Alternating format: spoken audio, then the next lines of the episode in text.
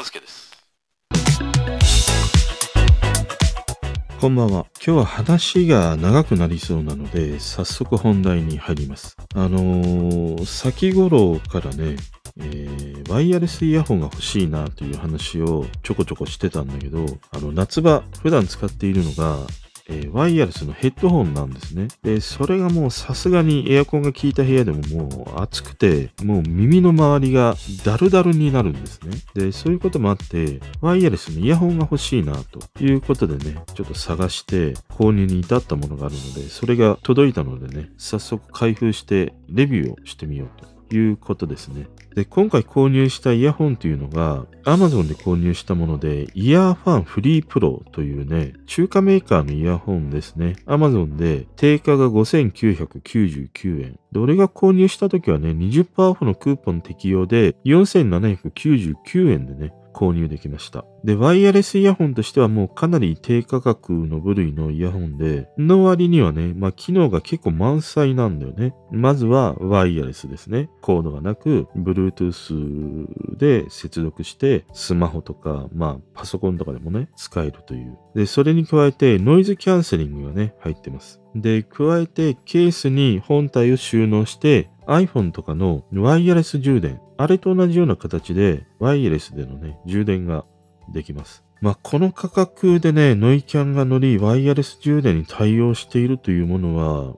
うーん、他には多分ないと思うんだよね。で、今回ね、なぜこの商品を買うに至ったかということで言うと、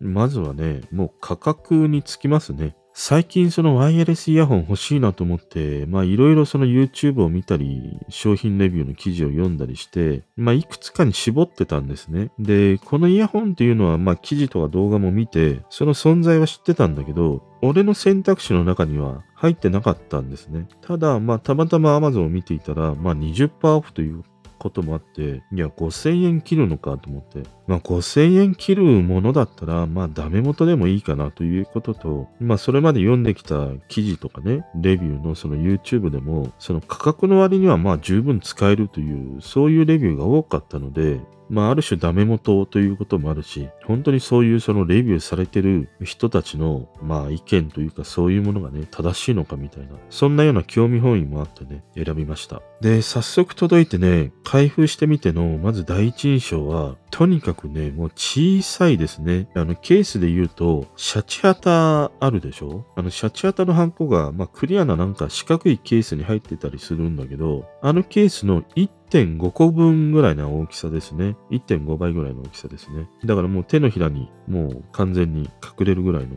コンパクトさで、まあ夏場なんかジーンズとかね、まあスカートとか、まあそういうポケットに入れて持ち歩いても全然ね、邪魔にならない。そんなサイズ感だったりしますね。で、でイヤホンの本体。これがまたね、小さいです。大きさで言うとね、丹波の黒豆ぐらいですね。もうよくわからないか。あの、俺の小指の第一関節ぐらいですね。もっと、もっとわからないか。まあ、とにかくね、小さいんですね。で、今回ね、このワイヤレスイヤホンを、あの、探すにあたって、以前、あの、AirPods Pro を使ってたんだけど、あのカナル型で、そのうどんのようにこう耳から少しね、出る。あのタイプのものが、俺はもう全く耳に合わないんだよね。もうじっとさ、ただ座ってつけてるだけでもね、ずっとこう、落ちてくるんだよ。自然に外れるぐらいさ、もう耳に合わないということもあって。だから今回探すにあたっての条件というのが、本当に小さなもので、イヤホン本体がもう耳の中にすっぽりと収まる。そういうものでね、探してました。そういう意味ではね、このイヤファンフリープロというのは、この小ささもあるし、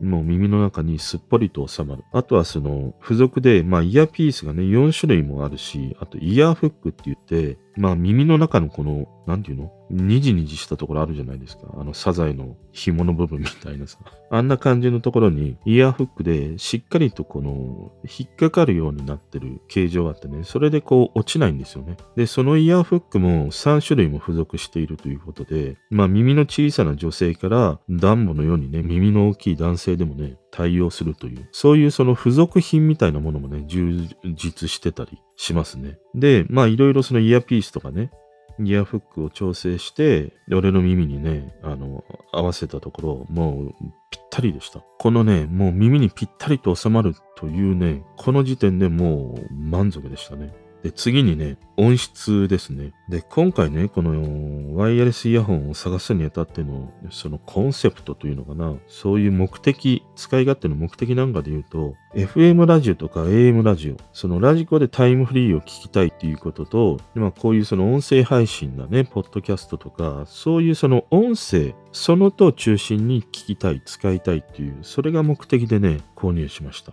なので、あの、高音質で音楽が聴きたいとかね、そういう目的ではないので、あくまでもその音声を、まあ、ストレスなくね、聞き疲れしないようなものがいいなという、割とそういうそのコンセプトのもとに物選びをしました。でね、今回この購入したイヤファンの、イヤファンフリープロ、この音質の傾向で言うと、ドンシャリのね、シャリがないんですね。もうドンドンっていう感じですね。下がすごくこう膨らんで強調されたような音で、上の音は、あの、シャリってなくて、むしろマイルドですね。もう丸みを帯びたような感じの音で、あの耳に刺さらない。そんなね、角の取れたマイルドな音になっていて、俺にとってはね、あの、聞きやすかったりしましたね。とにかくもう高音のその耳に刺さる音がね、もう苦手なので、それがないというのがね、まず良かったですね。で、この音をね、聞く環境っていうのは、あの、イコライザーとかもそういうものは一切かませないで、もう純粋に、あの、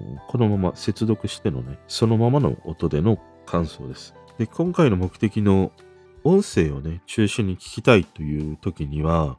まずね、男性の声は、その男性ならではのこう低音があって、それに関してはね、割とこう、この下をね、こう、どんどんとこう膨らませてくれる、そういう、なんていうの、性質もあるので、男性の声は低音をね、むしろこう、膨らましてくれる感じで、俺は逆に聞きやすかったりしましたね。で、中音域というのはもう何の問題もなくね、聞きやすい音だったりするので、問題なかったです。で、女性の声は、これも上が結局マイルドになってたりするから、まあちょっとその、刺すようなね、声の高い女性の声も聞きやすくね、使いました。だから、まあ結論としてはね、音質に関しては、音声を中心に聞くのであれば、もうむしろいいなという印象です。あの、本当にちょうどいい。音質がね、悪いっていうこともないし、むしろ、普段俺が使っていたソニーのワイヤレスヘッドホン 1000XM4 というやつなんだけども、あれは逆に下がもうすごい強調されすぎて、男の人の声までもうちょっとボワボワしてしまうんだよね。で、このイヤホンに関しては、下を確かに膨らませてはくれるんだけども、程よい感じの膨らませ方なので、男性の声は逆にこうちょっとね、こう芯があるというのかな。そういう感じで聞けましたね。で、女性の声も刺さらないというね、そんな印象です。で、一方で音楽。これを買って音楽を楽しみたいっていう人にとっては、あの、俺はね、おすすめしないですね。まず、あの、低音強調系の音楽、EDM とか、まあ最近だとビリー・アイリッシュの曲とかね、これで聞くと、もう低音がね、完全に破綻するんだよね。で、これはドライバーが 6.1mm ということもあって小さいんだよね。だから低音が強調された音はね、もうなんか受け止めきれないというのが再現しきれないというのかな。もう全然使い物にならないですね。でね、次にノイズキャンセリング。これに関してはもう5000円以下というね、あの価格があるから、ノイキャンには正直期待はしてなかったんですね。で、実際ノイキャンを聞かせて聞いてみると、そのノイキャンが効いてるというのはね、体感できます。で、消える音としては、エアコンのファンの音とか、あと、パソコンだね。パソコンのファンノイズ。ああいったものは綺麗に消えるんだけど、いわゆるその、俺が普段使っているソニーのね、XM4 なんかで言うと、一番強いノイキャンのね、設定にしておくと、家のドアホンとかさ、テレビの音とか、まあスマホの音まで聞こえなくなるんだよね。もう生活に支障が出るぐらいのノイキャン性能があるんだけど、あれを10とするならば、この EarFun Free Pro のノイキャンはね、5から6ぐらいの印象だね。音は完全に消えないんだけど、ノイキャン効かせると、そのチャイムとかテレビの音が半分ぐらいの音にね、なる。そんな感じですね。だから電車とかに乗っていてね、電車のあの、ガタゴトとうるさい音をえ、打ち消せるかというと、消せはしないけども、まあ小さい音にはしてくれる。そんな感じですね。だからイメージで言うとね、ソニーの、えー、ノイキャンのね、ヘッドホンが、あれをつけたらもう精神と時の部屋でもう真っ白でもうその無音の世界に行けるんだけど、これはね、布団をかぶって、少しこう周りの音が聞こえなくなる。あれぐらいのノイキャン性能ですね。で、ノイキャン性能とついで搭載されるのが外音取り込みモードというね、イヤホンをしたままでもその外の音が聞けるというね、そういうモードもあるんだけど、これに関してはね、ものすごく自然でしたね。自分の耳で聞いている音と、ほぼ同じ感覚の音でね、外音取り込みモードの音で聞けました。比較するものがさ、え以前使っていたその AirPods Pro、あの外音取り込みモードって、本当に音を集めるんだよね。だから自分の耳ではそんなに聞こえてなかった音までもね、集音してくれて、それを自然な形で聞かせてくれるから、あの AirPods Pro の外音取り込みモードっていうのはすごいっていう評価なんだけど、このイヤファンのものに関してはね、そこまでの集音しているという感じはなくて、本当に自分の裸のままで聴いている。そんな音の感じですね。あの、ちょうど、もう本当にちょうどいいという、そんな印象です。あとはね、バッテリーか。バッテリーが、えー、イヤホン本体では、まあそのモードがあるんですね。ノイキャンモードとか、まあ通常モードとか、アンビエントモードっていうのが、あの外音取り込みモードなんだけど、それらを使用してだいたい6時間から7時間ですね。で、ケースを含めた最大の時間というのが27時間ですね。あとは急速充電にも対応していて、10分の充電で約2時間使えるというね、ものもありますね。あとはね、いいなと思ったのが、あの、片耳だけでも使えるんだけど、安いさ、ワイヤレスイヤホンだと、片耳で使うときって、例えばステレオの音をさ、右なら右で鳴ってる音しか聞けないんだけど、このイヤファンの場合は、片耳モードで使ったときに、そのステレオの音をモノラルにしてくれるんだよね。だから片耳にしててもね、十分その、ちゃんとした音で聞けるというね、その機能がね、割と扱えるシーンが多いなと思いましたね。あの、仕事でこう、ね、なんか、隣り合う人とまあ、打ち合わせというのかな、仕事しながらでも片耳開いてたらやっぱり聞きやすいしね、あと。お子さんのいる家庭なんかで言うと、その両耳イヤホンして外音取り込みモードでやるのもいいんだけど、でもやっぱり片耳開いてた方のが、もう絶対的な安心感があるからね、そういうお子さんがいるご家庭の人にとってもね、この片耳で、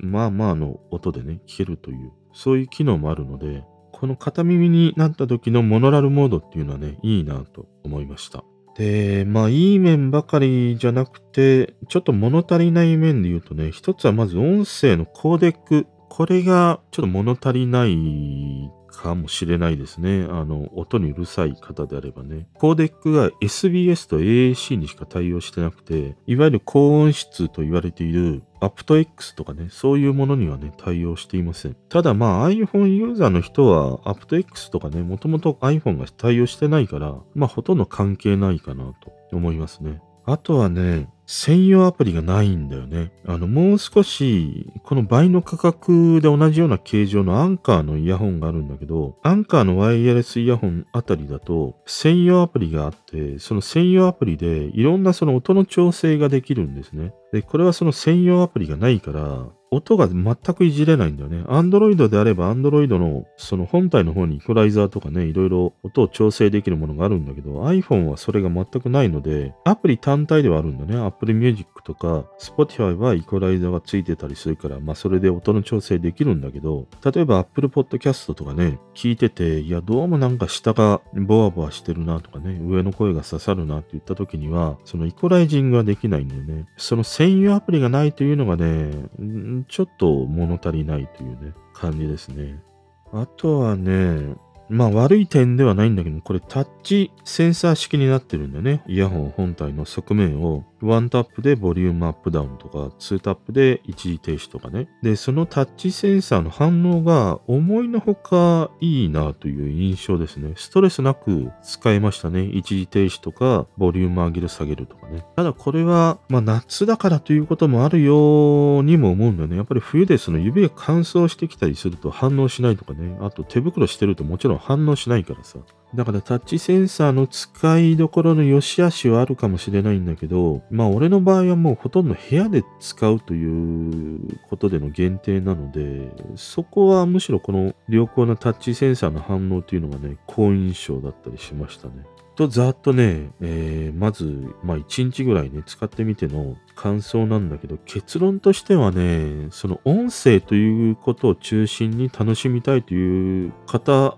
であれば、もうこれね、むしろおすすめしたいですね。あの、よくこのイヤファンってクーポンとかね、割引をしてるので、そのタイミングで買うことをお勧めしたいんだけど、まあ5000円台でこのクオリティであれば、もう全然満足ですね。むしろ音声に特化して聞くのであれば、いや、これがいいと思いました。で、音楽を楽しみたい。いい音で楽しみたい。そういう人にはね、おすすめしないですね。もう少し予算を出して、まあ、さっき話したアンカーとかね、あそこら辺あたりの専用アプリに対応しているワイヤレスイヤホンの方がいいだろうなと思いましたね。という、ざっとしたね、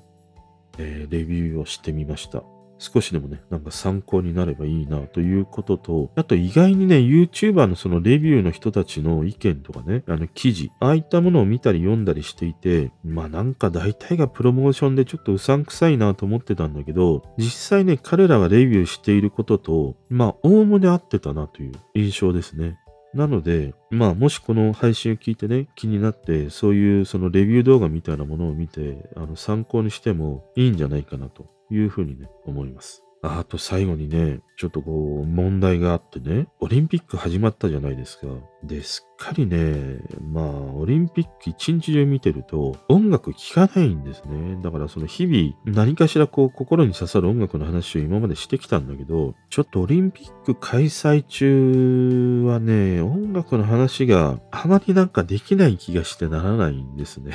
申し訳ないんですけれども。で、しかも、いつもあの、収録している時間帯もオリンピック見てしまってたりするので、収録もできないというね。だから、ちょっとね、あの、